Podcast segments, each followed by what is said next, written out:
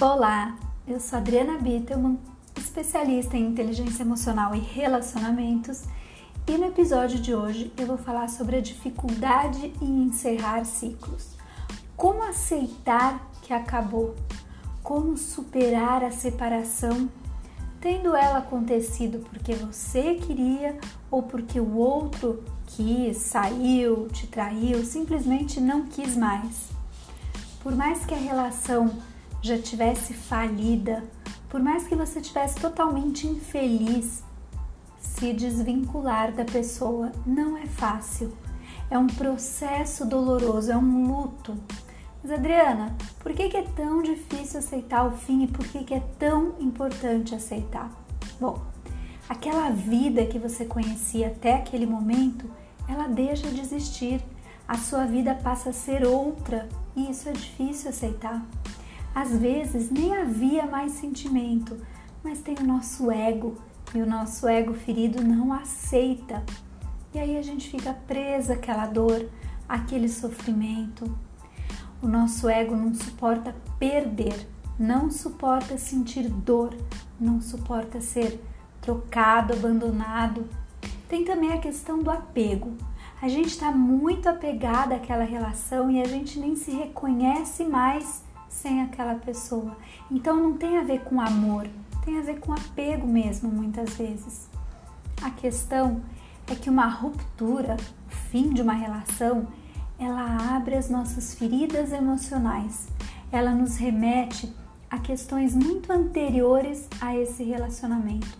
Coisas que aconteceram lá na nossa infância, com as nossas relações primárias, e aí reabrem os nossos traumas, então a dor dessa separação é potencializada por dinâmicas passadas que aconteceram na nossa vida.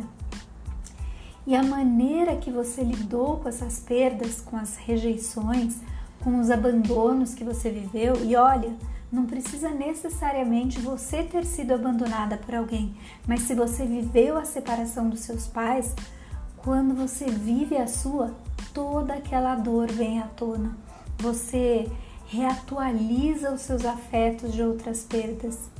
Então pense o que vem à tona em você com a sua separação.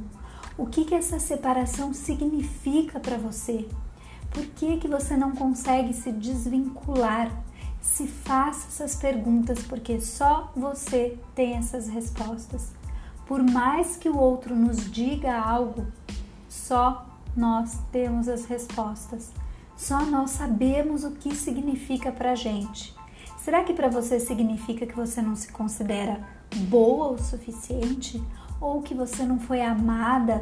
Ou que você não deu conta de fazer essa relação dar certo? Ou isso te remete à sua infância, onde de repente você ouvia do seu pai que nenhum homem ia te aguentar? Ou é o seu medo de ficar sozinha? Olha para a tua história. O que que essa separação significa para você? Claro que a dor que você está sentindo é por causa da ruptura, mas tem uma dor de outras perdas. Então se faça as perguntas certas para que você possa entender por que ainda está sofrendo tanto, por que, que não conseguiu aceitar. Porque a aceitação é o primeiro passo para curar as feridas emocionais. Se você, por exemplo, não aceita que tem uma doença, você não busca o tratamento, você nega. Se alguém falar assim, ah, Adriana, você tem que usar óculos, você não está enxergando. Se eu não aceito isso, eu nem vou ao médico, eu não aceito o tratamento, eu vivo como se eu não tivesse aquilo. Se você não aceitar a sua realidade como ela é, do jeito que ela é, independente de como seja, você não consegue seguir adiante e fica empacada nessa situação, muitas vezes tendo pena de você mesma, se vitimizando. Perceba o que essa separação representa para você, o que, que ela diz sobre você. São perguntas fundamentais de você se fazer. Uma separação, ela é o início da maior transformação da nossa vida, desde que a gente se permita. Então faça isso, busque ajuda se não conseguir fazer sozinha. Transforme toda essa dor, tudo isso que está te acontecendo, em energia para você colher coisas boas lá na frente, para você sentir, se sentir mais forte. Entende? Porque aquilo que eu não curo, eu transfiro, eu projeto nos outros. Se eu não curar as minhas feridas emocionais, eu vou projetar isso para o mundo, para os meus próximos relacionamentos.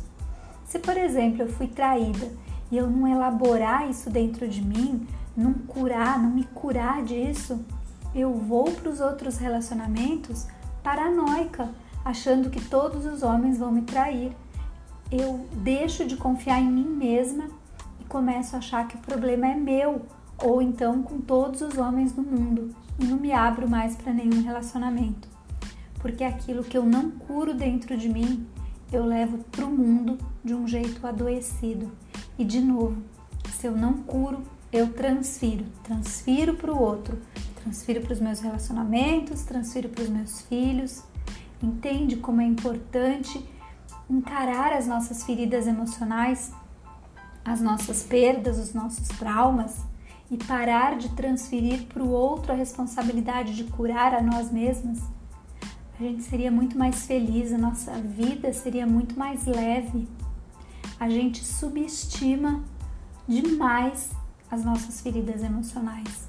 A gente não olha para elas, porque se a gente faz um rasgo no braço, abre um corte enorme, a gente cuida, a gente corre para o médico, trata, passa remédio. Mas e as nossas feridas emocionais? Elas também precisam ser cuidadas e não é o tempo que vai curar, somos nós que vamos curar. Se você deixar o seu braço rasgado, o que, que vai acontecer com o tempo? vai infeccionar, vai gangrenar, vai necrosar.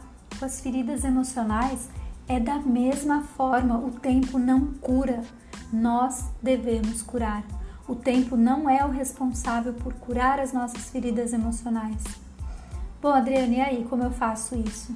Buscando ajuda, buscando autoconhecimento, se fazendo as perguntas corretas, parando de culpar o mundo pelos seus machucados, pelas suas feridas.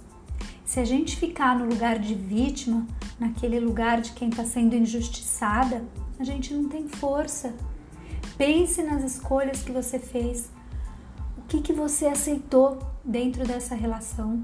Por mais difícil que seja, pense nas escolhas que você fez. Na verdade, quem fica no lugar de vítima não quer mudança. A vítima não quer mudança, ela quer aliados. Ela quer pessoas que estejam ao seu lado passando a mão na cabeça. Então, cuidado com as histórias que você conta para você mesma.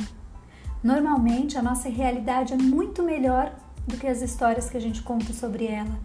Se você ainda está no lugar de vítima, busque ajuda, saia disso, porque nesse lugar você não tem forças, entendeu? Fez sentido para você? Bom, se você conhece alguém que esteja passando por isso, manda esse podcast para a pessoa. Vamos nos ajudar. Eu te ajudo aqui um pouquinho e você ajuda essa outra pessoa. Combinado? Espero que tenha feito sentido para você, que você tenha gostado. Um beijo bem grande e a gente se encontra no próximo episódio.